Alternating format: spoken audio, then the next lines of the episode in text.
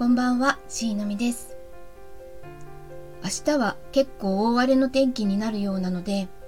通勤通学される方は気をつけてくださいね。自分もいつもより早めに出ようと思います。今回はインプットとアウトプットについて話してみたいと思います。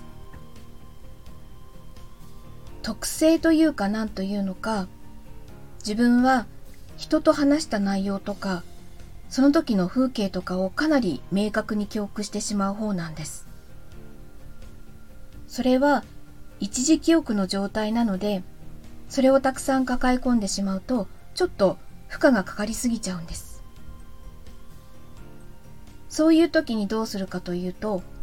それを文章に書き出します。自分でも笑っちゃうくらい再現性が高いので、仕事では大変役に立ってます。一度頭から文章に移すことで、長期記憶として残すものと、廃棄するものと、キーワードだけ取っておくものとか、頭の中が整理されます。そうすると、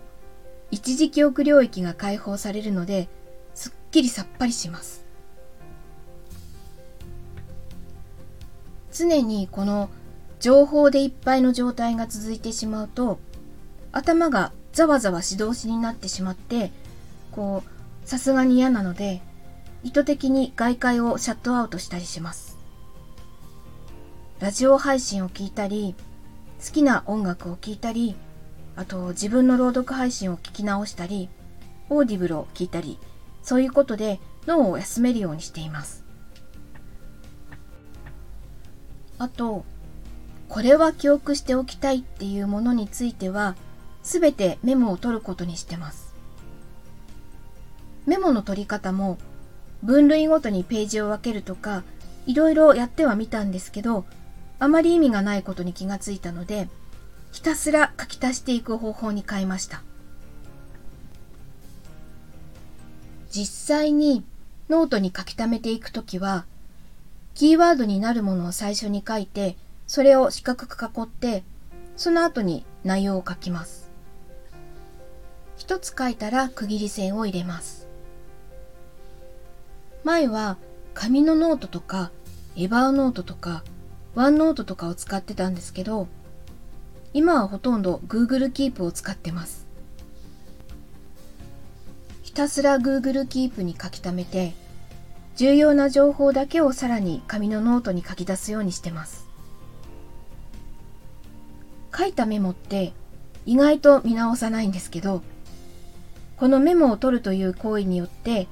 頭の中にも同じメモがインプットされるようです。仕事の質問を受けた時とかにその頭の中のメモの中からそれに関する情報へアクセスして回答するんですけど、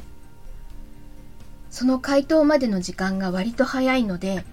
あまり考えずに答えているように見えなくもないのかなって思ったりします。あくまでも情報の蓄積の中から推測されることを答えているので、適当に言ってるわけじゃないんです。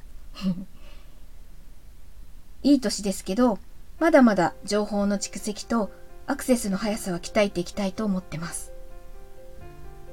ということで、今回はインプットとアウトプットについて話してみました。聞いていただきありがとうございました。それではまた。